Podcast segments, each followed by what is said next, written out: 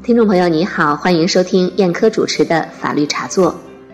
九月二十日，中国人民大学历史学院院长、博士生导师孙家洲在网上公开发出为断绝本人与新招硕士生郝相鹤的师生关系告学界朋友与弟子的公开信。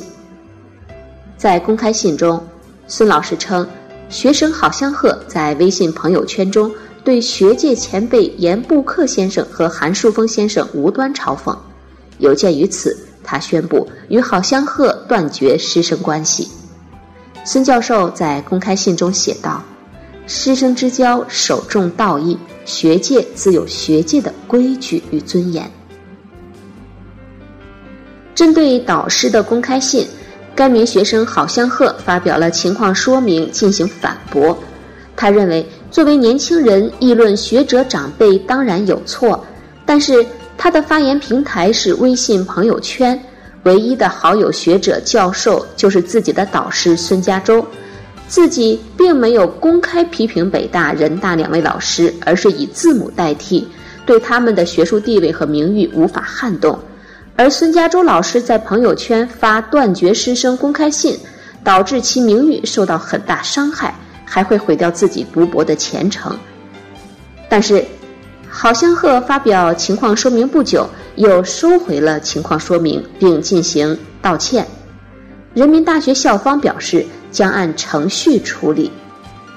今天的法律茶座节目，我就想和大家探讨这么几个问题：师生关系是否想断就能断呢？老师单方解除的事由和程序是否需要限定？通过公开解除给学生的学业和未来职业发展造成的不利甚至损害，是否可以救济？首先，我来和大家谈一谈第一个问题：师生关系是否想断就能断？中国的研究生导师啊，不管是硕士生导师也好，还是博士生导师也好。都是由报考学生选择，再由导师决定的，因此呢，师生关系的确立本身就有一个呃双向选择的过程。按理说，这种互相选择应该持续到整个研究生的培养过程。如果学生对导师不满，学生可以申请更换导师，由学生联系和申请新导师，或者学校出面协调替换导师。如果导师对学生不满，导师可以中断师生关系，请学生申请新导师，或者由学校安排新导师。因此，孙家洲教授公开表示终止与学生的指导关系，符合国家师生双向选择的教育政策。所以，孙家洲教授和郝香鹤的师生关系能不能断，什么时候断，还要看接下来人民大学的处理。接下来，我再为大家介绍一下老师单方解除的事由和程序是否需要限定。就公共教育行政而言，履行教育公职的孙教授，他具有对学生进行引导、规劝、训诫，甚至终止关系等评鉴和惩戒的权利。只是导师的断绝师生关系和学校的开除学生有点类似。对于学生而言，都是最严厉的惩戒，区别仅仅在于前者发生在老师和学生之间，后者也就是开除发生在学校和学生之间。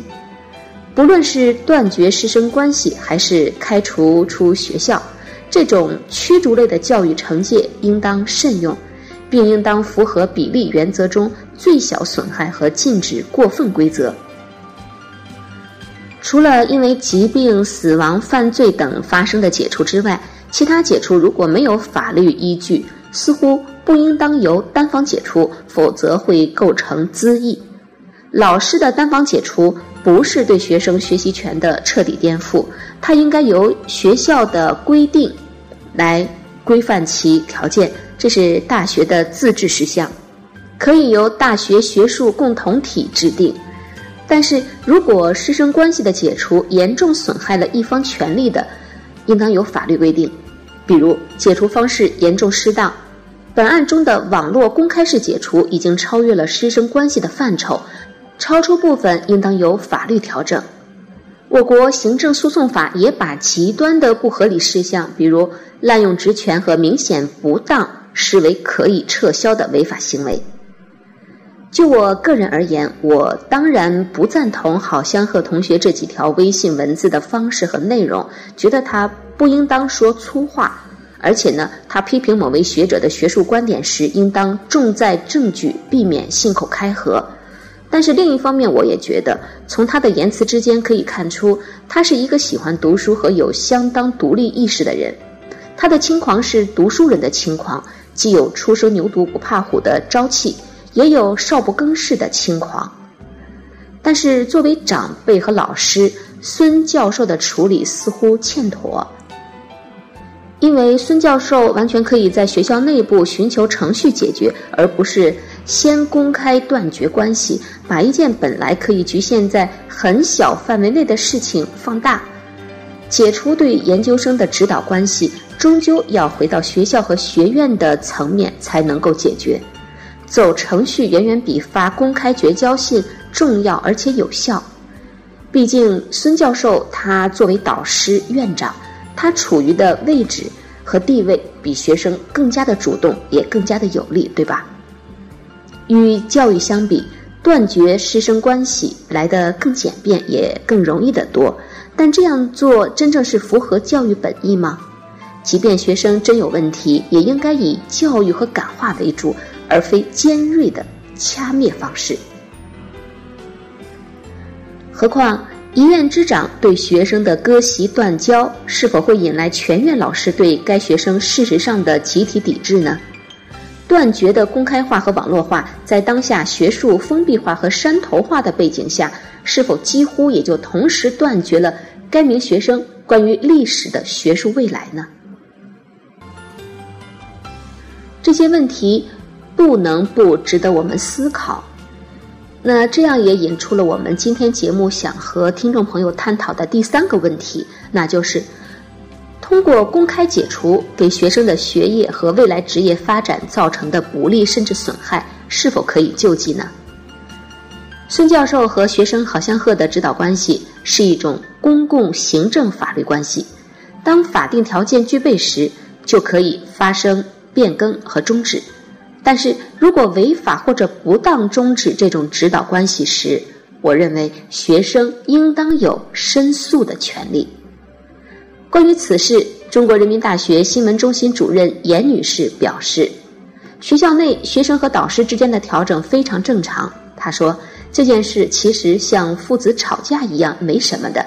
导师可以换学生，这位学生也可以重新选择导师，我们会按照程序处理。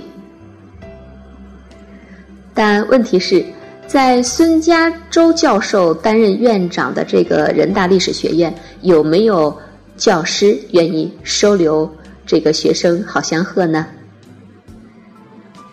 最后，我还想给听众朋友讲一个真实的故事：一位年轻的学生，他把他所写的论文交给了三人评审小组，领头的老师是世界知名的哲学家和极具声望的学者。学生不无挑衅和调侃地说：“你们现在可能看不懂，而且你们这辈子可能都看不懂这篇论文。”面对对自己拥有生杀大权的老师，这个学生的狂妄能够迎来的后果是可以想象的。